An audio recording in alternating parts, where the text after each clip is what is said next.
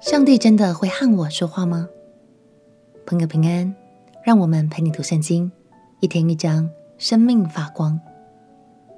今天来读《撒母耳记上》第三章。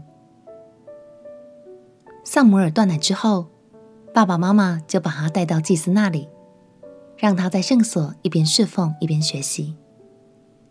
撒母耳的诞生之所以很重要，是因为那时候的百姓。与上帝之间的关系已经不太紧密了，所以上帝亲自拣选撒摩尔来成为重要的桥梁。今天就让我们一起来看看，当撒摩尔小朋友第一次听见上帝呼唤他的时候，他有什么反应呢？真的是蛮可爱的哦。让我们一起来读《撒母耳记上》第三章。《撒母耳记上》第三章。童子撒摩尔在以利面前侍奉耶和华。当那些日子，耶和华的言语稀少，不常有默示。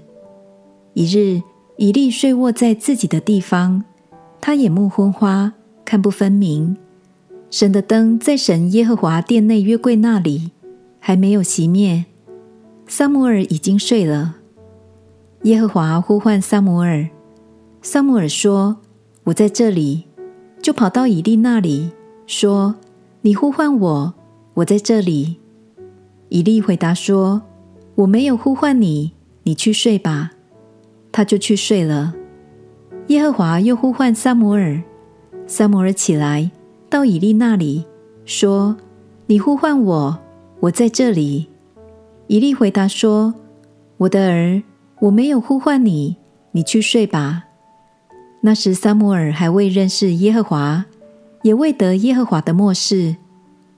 耶和华第三次呼唤撒母耳，撒母耳起来到以利那里，说：“你又呼唤我，我在这里。”以利才明白是耶和华呼唤童子，因此以利对撒母耳说：“你仍去睡吧。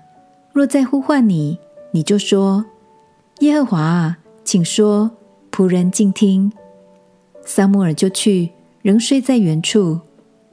耶和华又来站着，向前三次呼唤说：“撒母耳啊，撒母耳啊！”撒母耳回答说：“请说，仆人静听。”耶和华对撒母耳说：“我在以色列中必行一件事，叫听见的人都闭耳鸣。我指着以利家所说的话，到了时候。”我必始终应验在以利身上。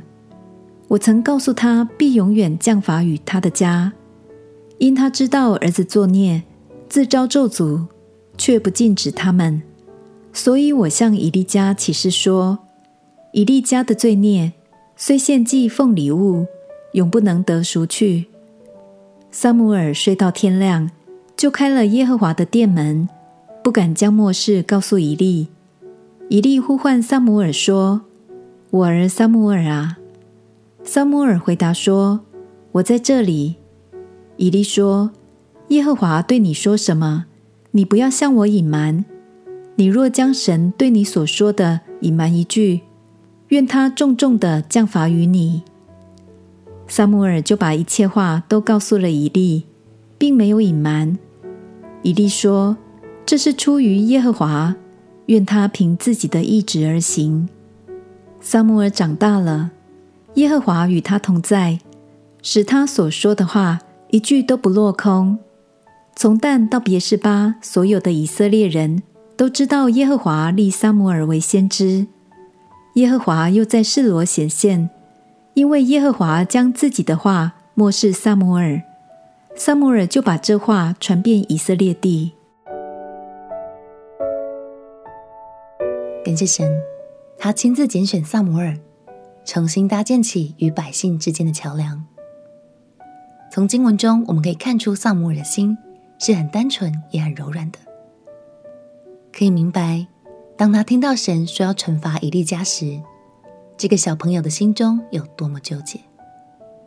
不过最后，他仍然忠心诚实的将神的话语传达给了以利。亲爱的朋友。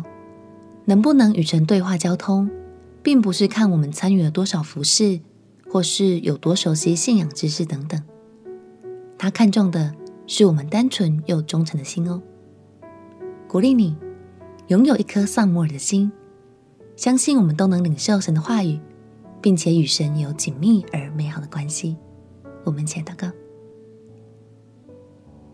亲爱的耶稣，求你赐给我一颗单纯相信的心，像撒母耳一样，可以听见你的话语，和你建立起美好的交通。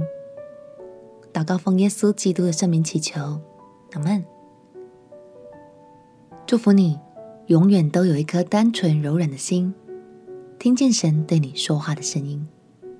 陪你读圣经，我们明天见。耶稣爱你，我也爱你。